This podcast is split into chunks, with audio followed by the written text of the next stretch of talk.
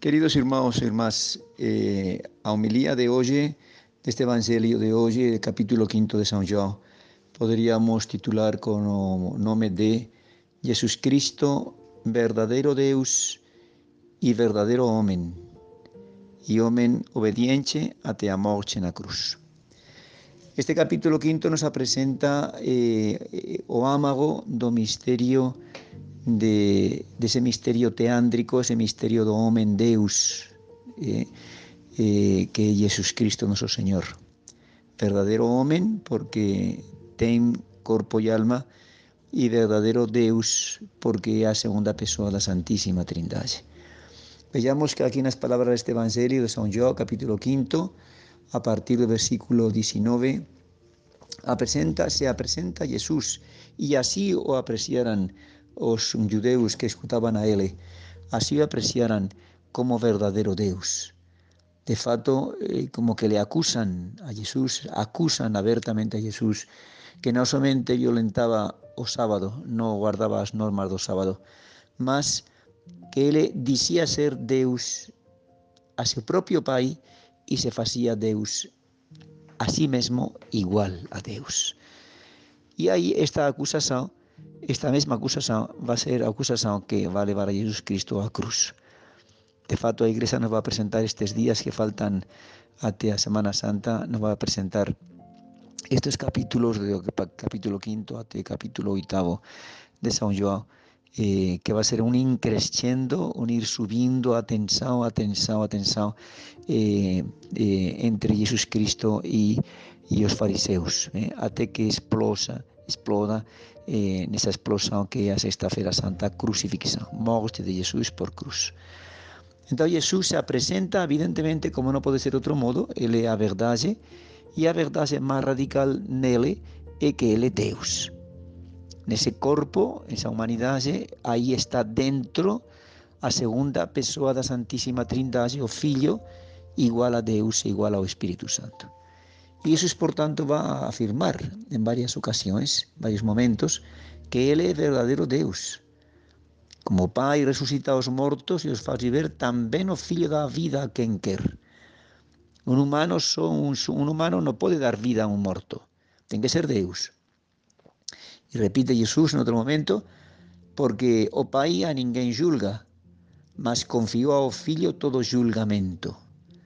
Igual que o Pai ten autoridade para julgar, esa autoridade ten a mesma o Filho, pode julgar, a fin de que todos honren ao Filho como honran ao Pai.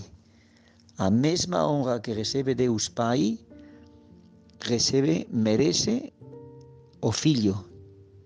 E ese é o Filho do homem, ese Filho de Deus encarnado. Así como Pai fala en outro momento ten a vida en sí mesmo, tamén concedeu ao Filho ter a vida en sí mesmo. Que bonito. O Pai é a vida, é a origen, a fonte da vida e o criador de toda a vida. Pois esa potestade, esa autoridade, esa força de ter a vida en sí mesmo, esa mesma autoridade e força ten o Filho. Concedeu ao Filho ter a vida en sí mesmo. ¿Mm? Então, aparece claramente aqui neste Evangelho de São João, estas palabras do Evangelho de São João, aparece claramente como Jesus Cristo se declara a si mesmo Deus, igual ao Pai. E essa é a base de todo mais. Esse homem Jesus Cristo, em que se diferencia esse homem? Houve homens sábios, homens muito poderosos na antiguidade, pero es que esse homem o único homem da humanidade é Deus. E por isso merece a mesma honra, por isso tem a fonte da vida nas suas mãos.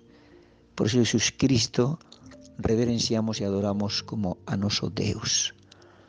E ao mesmo tempo, e isto é muito profundo e muito bonito, e ao mesmo tempo, pelo fato de ser filho, Jesus vai viver na absoluta e total obediência ao Pai. Mm, frases que son medio chocantes, verdad?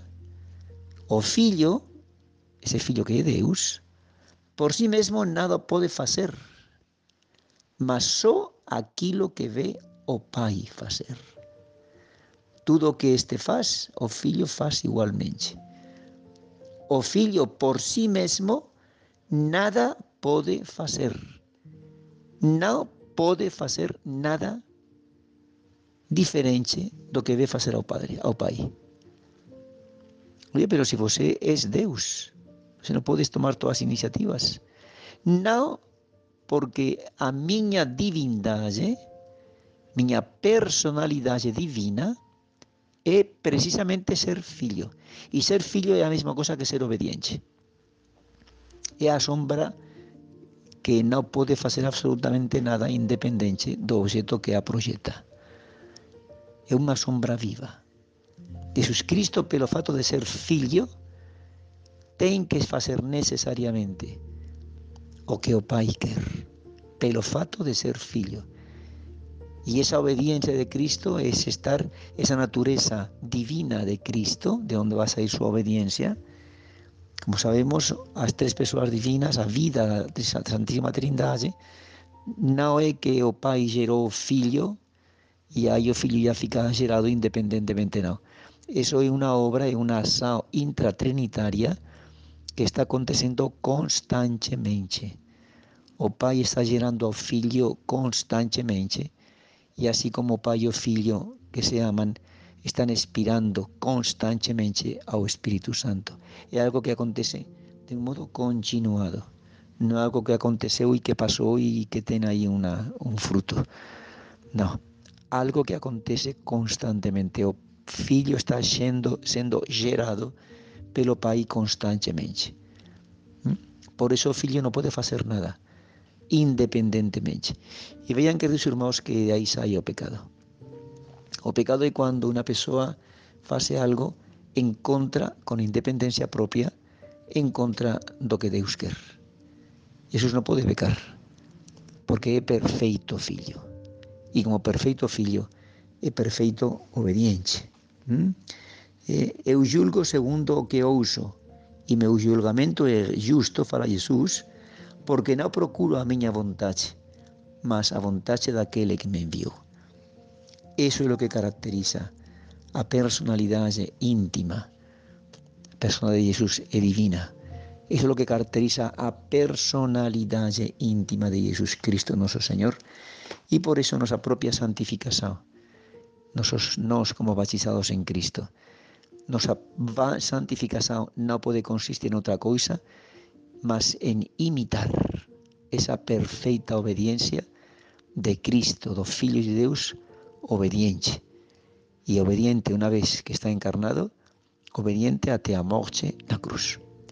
Vamos então, queridos irmãos, a pedir a Nossa Senhora Virgen María que nos ayude, que interceda por nós, para que aprofundemos e enraicemos nosa vida eh, en esa obediencia filial, amorosa, absoluta y total, capaz de llegar a la obediencia da cruz.